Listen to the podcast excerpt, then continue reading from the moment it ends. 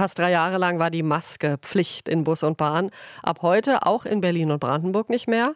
Sie ist ja schon in so vielen Bereichen gefallen. Jetzt müssen wir den Mund-Nasenschutz nur noch im Krankenhaus, beim Arzt oder im Altenheim tragen und auch da nicht mehr lange.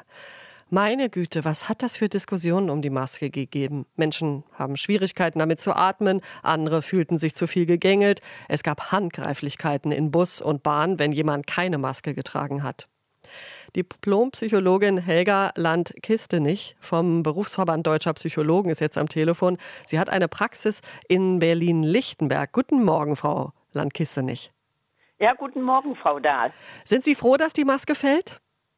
Also ich kann das nur begrüßen aus ähm, meinem Beruf heraus, weil ich weitaus besser mit Menschen zusammenarbeiten kann, äh, die, äh, wo ich das Gesicht und die Mimik sehe. Und ich erlebe also auch immer wieder genau, was Sie am Anfang gesagt haben. Es ist ein Durcheinander. In einigen Ländern ähm, darf man die Maske schon abnehmen oder ähm, hat sie nur noch bedingt anzuziehen.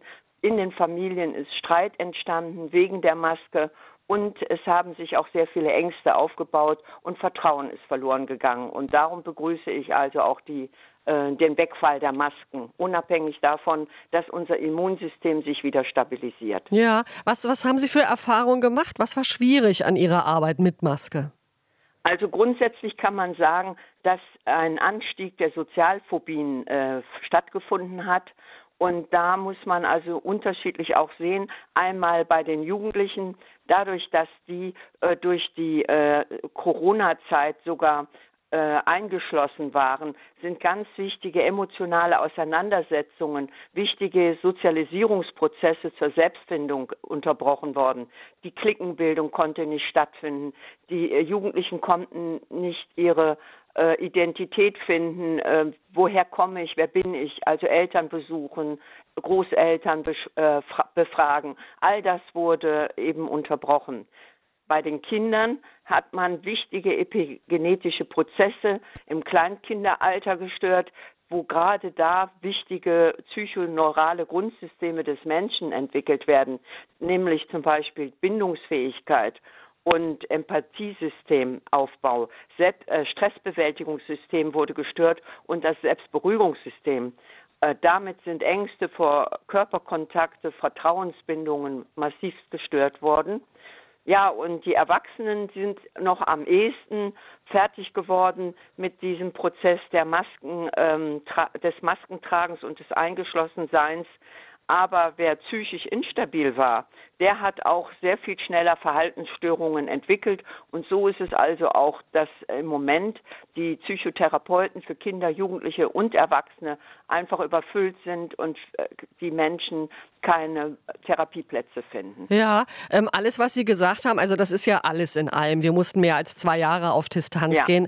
Wie, wie, was Sie gesagt haben, wie reparabel ist das? Oder denken Sie, dass manche Menschen möglicherweise dann den Rest des Lebens so ein bisschen ähm, anders sind als vorher, vor der Corona-Zeit?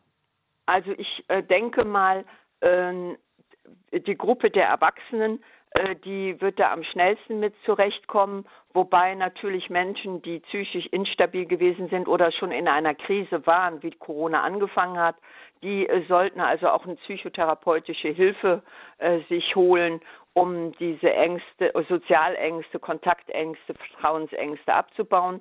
Bei den ähm, Jugendlichen ist es schon schwieriger. Da sind zum Beispiel auch Verhaltensstörungen wie Essstörungen entstanden, äh, Kontaktstörungen, äh, die Angst, äh, dass die Menschen äh, einen beobachten, dass, äh, dass man nicht mehr das Vertrauen hat, sich öffentlich zu zeigen, außer mit Maske. Mhm. Das sind natürlich schon schwierigere äh, Verhaltensweisen, die äh, langsam abgebaut werden können. Und bei den Kindern, so habe ich das auch bei meinem Enkelkind erlebt, die sind schon sehr, also drei äh, von zwei bis fünf Jahren, die sind sehr zögerlich im Kontakt auf auf dich zuzugehen, dir ein Küsschen zu geben, dich, äh, dich zu umarmen.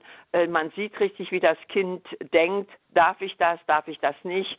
Und, äh, und die halten also viel stärker Kontakt sperren ein, als wie man das sonst so von einem kleinen Kind gewohnt ist, das so herzlich auf jeden zuläuft. Ja, ja. Also wir müssen erst wieder lernen, andere Menschen ja. äh, zu, ja. zu ertragen, auch auf, auf die Nähe. Ich danke Ihnen ja. sehr fürs Gespräch. Ja, bitte. Ich hoffe, ich konnte Ihnen ein bisschen helfen. Ja, alles Gute. War interessant. Bis alles dann. Gute Ihnen auch. Das war die Diplompsychologin Helga Landkiste-Nicht vom Berufsverband Deutscher Psychologen aus Berlin-Lichtenberg. Wir haben gesprochen, heute fallen ja nun endgültig die Masken in Bus und Bahn, auch in Berlin und Brandenburg. RBB 24 Inforadio vom Rundfunk Berlin-Brandenburg.